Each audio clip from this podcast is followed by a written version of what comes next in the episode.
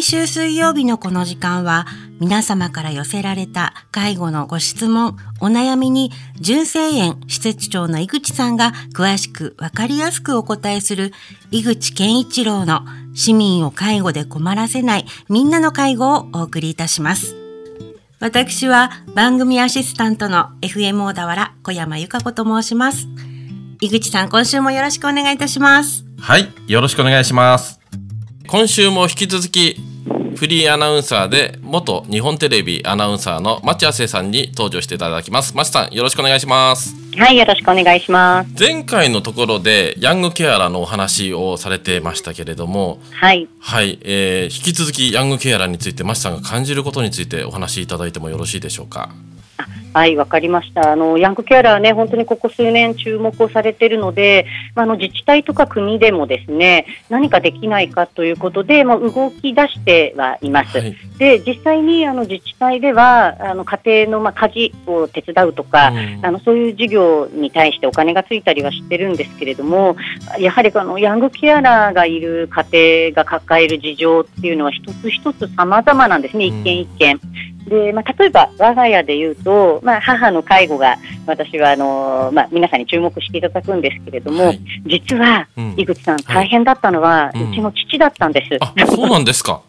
はい、で、うちの父親はあの九州男児でですね、はい、あのまあ、不器用で無口で、で母が車椅子になっても家のことを一切やらず、あのたまにお酒を飲んで不機嫌になって暴れたりをするという、まああのとても反面教師なあ。のお父さんだったんですね。はいはい、なので、まあ、母の介護はあの工夫しながらあのできることが増えてて、とても気づきがあって楽しかったんですけれども、まあ、ヤングケアラーだった私と弟と妹が頭を抱えてたのは、はい、実はこのお酒を飲んで暴れるお父さんのことだったんです。はい、でだからこのお父さんの問題っていうのはやはり私たち兄弟は兄弟の中ではもうなんかお父さん嫌だねとか、あのまあ、笑い話にするみたいな感じで、なんとかこう乗り切ってたんですけども、なかなかこの父がお酒を飲んで暴れるということを、じゃあ学校の先生に相談して解決できるかっていう壁にぶつかってたんですよね。でそう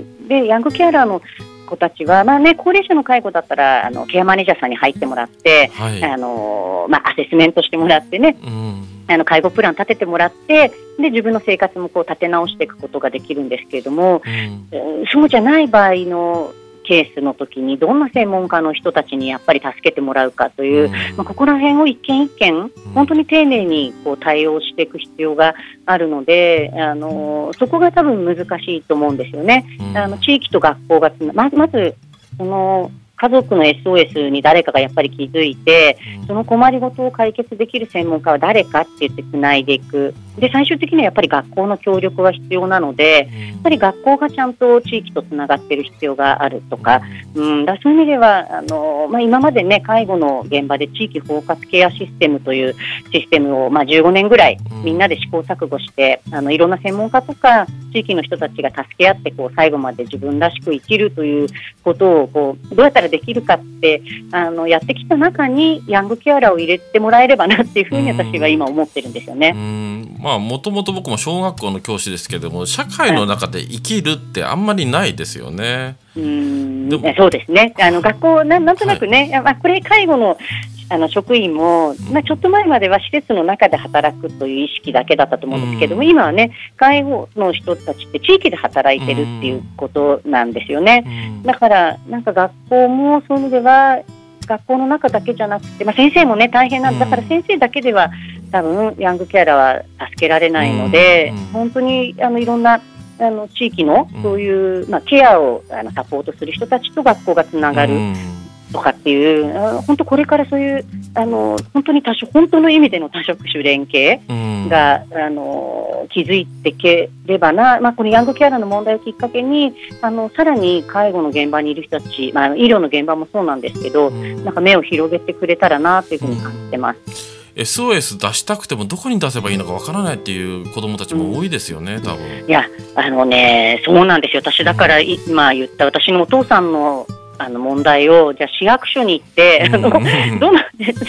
お父さんがお酒を飲んで暴れるんですってじゃあ市役所に行けるかって言ったら、これもう皆さんも想像してね分かると思いますけど、市役所には行けないと思うんですよ。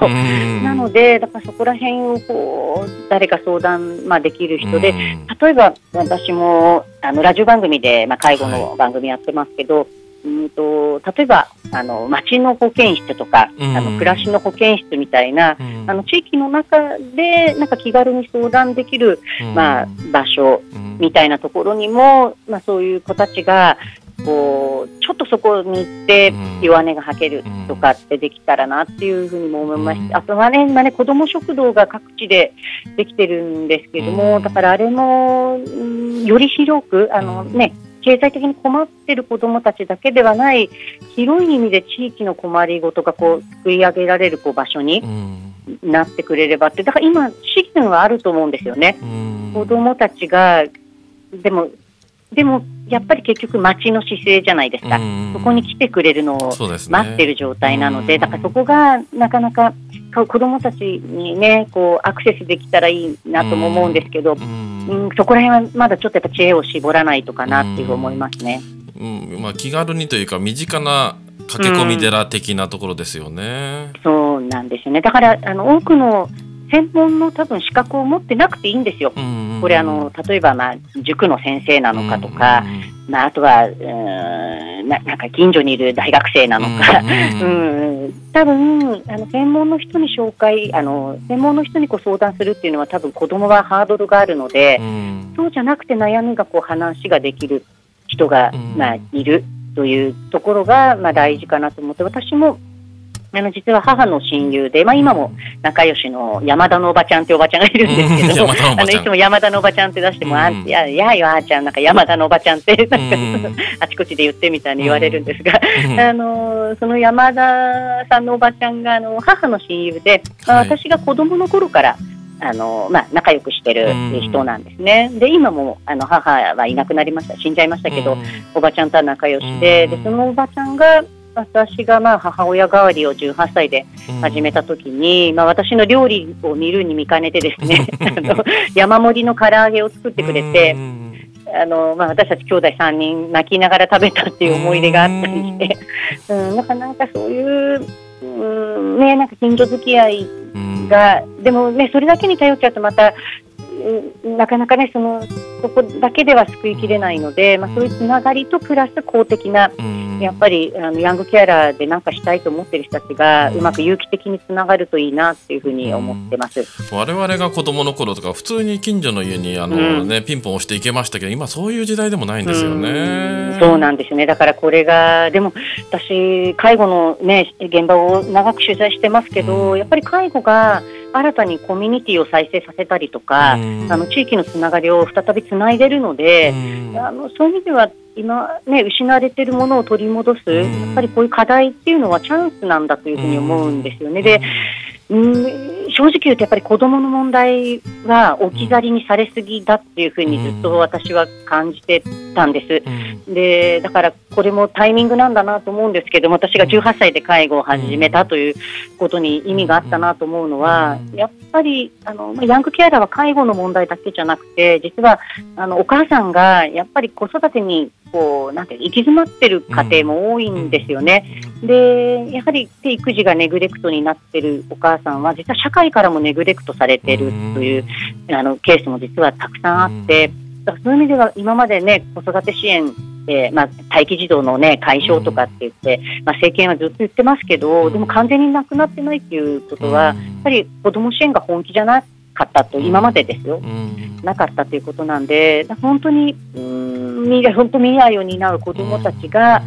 うんやっぱりこの国に生まれてよかった、あとね、うん、この地域に生まれてよかったって思えるように、うん、大人がやっぱりしっかりしないといけないなっていうのをね、まあ、改めて本当にヤングケアラーのね当事者だった一人としてすごくね痛感してます。もう今まさにターニングポイントかもしれませんね。うん、いやこうねターニングポイントですね、あの子ども家庭庁がね、来年できますけど、やっぱりこれ本気度というか、まあまあね、国の本気度を待ってても、うん、あの現状でね、やっぱり厳しい状況に置かれている子どもたちはあのいることは変わりないので、うん、やっぱりあの法律がなくても私たちに率先してできることをねやっていかなきゃいけないっていうふうに思ってます。はい、えー、時間になってしまいましたので次回も引き続き松さんにお話を聞きたいと思います。松さんどうもありがとうございました。はいありがとうございました井口健一郎の市民を介護で困らせないみんなの介護では介護に関するご質問ご相談をお待ちしておりますメールは fmo.fm- 小田原 .com ファックスは0465-35の4230までお送りください。この番組は社会福祉法人小田原福祉会の提供でお送りいたしました。特別養護老人ホーム純正園からのお知らせです。日本の65歳以上の高齢者は3600万人、女性の4人に1人が70歳以上の時代です。そして家族の介護を隠している人はおよそ1300万人いると言われています特別養護老人ホーム純正園では個別に介護の無料相談会を行っています特別養護老人ホームへのご入居を考えている方在宅介護の苦しさ誰にも言えない悩みを抱えている方在宅介護で仕事とプライベートの両立に悩んでいる方純正園ではどのような相談でもお受けいたします。介護の専門家があなたの気持ちに寄り添いながら介護が必要なご家族と暮らす生活設計を一緒に考えます。もちろんプライバシー対策は万全です。市民を介護で困らせない。純正園相談室までお気軽にご連絡ください。電話は0465-346001メールは info@ 純正園 .jp です。